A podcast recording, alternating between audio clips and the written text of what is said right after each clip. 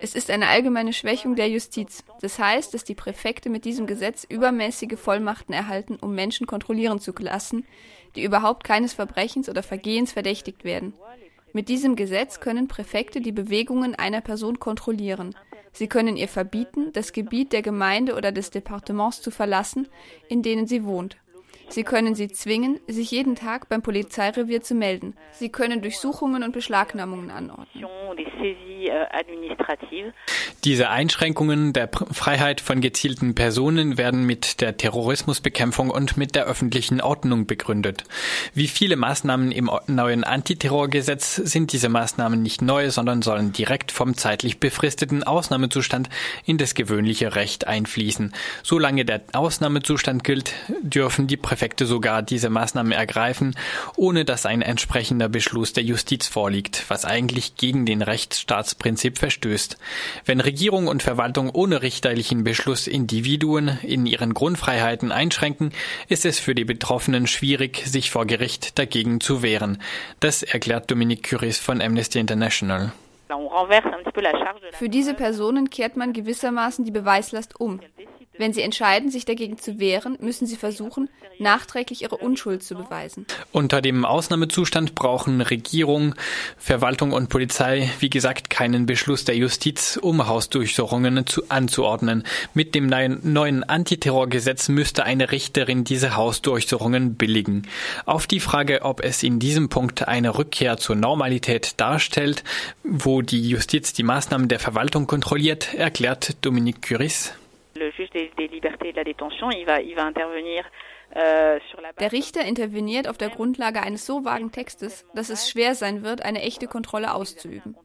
Denn dieser Text erlaubt es, Hausdurchsuchungen gegen Personen zu organisieren, deren Verhalten eine Bedrohung für die öffentliche Sicherheit darstellen würde.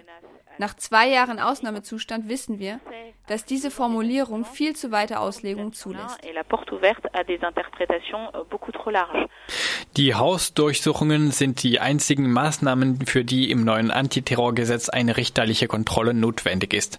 Alle anderen Maßnahmen, also etwa Einschränkung der Bewegungsfreiheit von bestimmten Menschen durch Meldeauflagen oder Verbote, eine Gemeinde oder ein Departement zu verlassen, dürfen Präfekte nach wie vor auf bloßem Verdacht und ohne richterliche Genehmigung verfügen.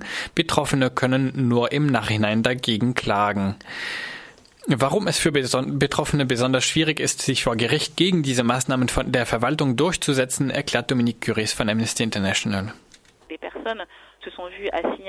Menschen wurden unter Hausarrest gestellt oder durchsucht auf der Grundlage von Behauptungen der Geheimdienste, die zu oft unvollständig sind, die Informationen mit Nachdruck vorbringen bzw. was als Information dargestellt wird. Es ist sehr schwer, sich dagegen zu verteidigen. Diese Dokumente sind weder datiert noch unterschrieben.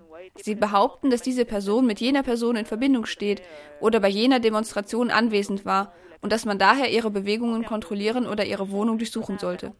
Es ist sehr oft unzureichend, was vernünftige Verdachtsmomente angeht und es macht eine faire Verteidigung und ein kontradiktorisches Verfahren unmöglich oder erschwert beides äußerst.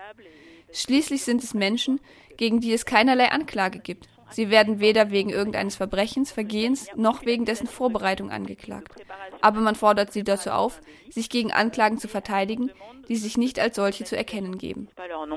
Ob mit oder ohne richterliche Kontrolle der polizeilichen Maßnahmen dürfte es in dem neuen Gesetzestext für Betroffene schwierig sein, gegen die Entscheidungen erfolgreich zu klagen. Denn so Dominique Curitz. Die Gründe, die diese Maßnahmen begründen könnten, sind sehr vage formuliert. Nach zwei Jahren Ausnahmezustand stellen wir fest, dass es zu oft Menschen traf, die nichts mit terroristischen Handlungen zu tun hatten.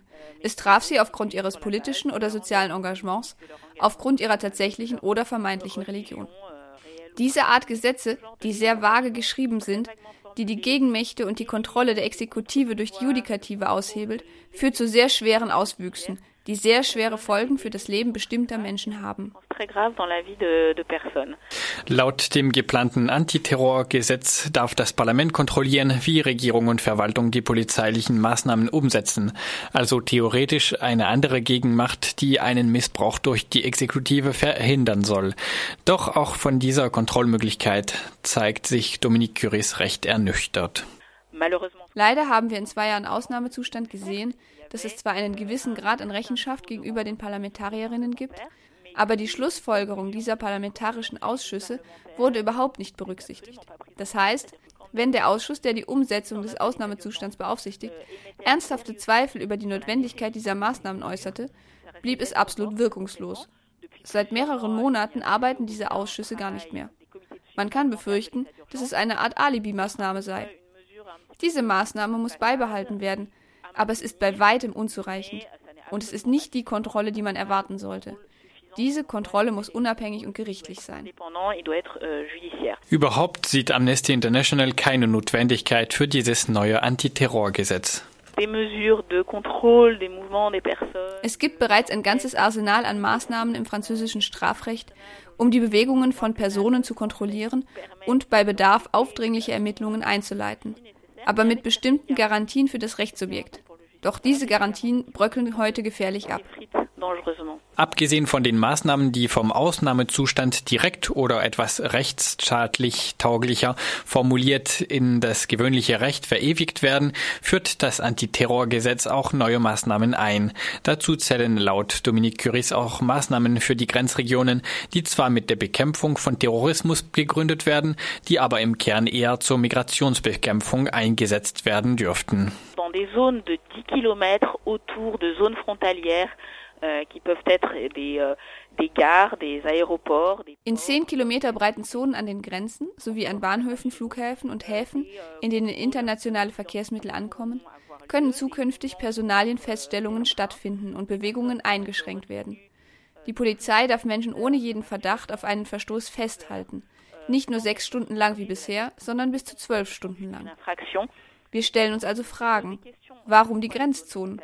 Und auf welcher Grundlage werden diese Maßnahmen ergriffen? Auf welcher Grundlage werden Polizeikräfte oder Gendarmen die Identität dieser oder jener Person kontrollieren? Wir befürchten, dass es auf sehr schwachen Grundlagen geschieht. Viele befürchten Kontrollen aufgrund der Hautfarbe und dass es diesen Auswuchs legal macht.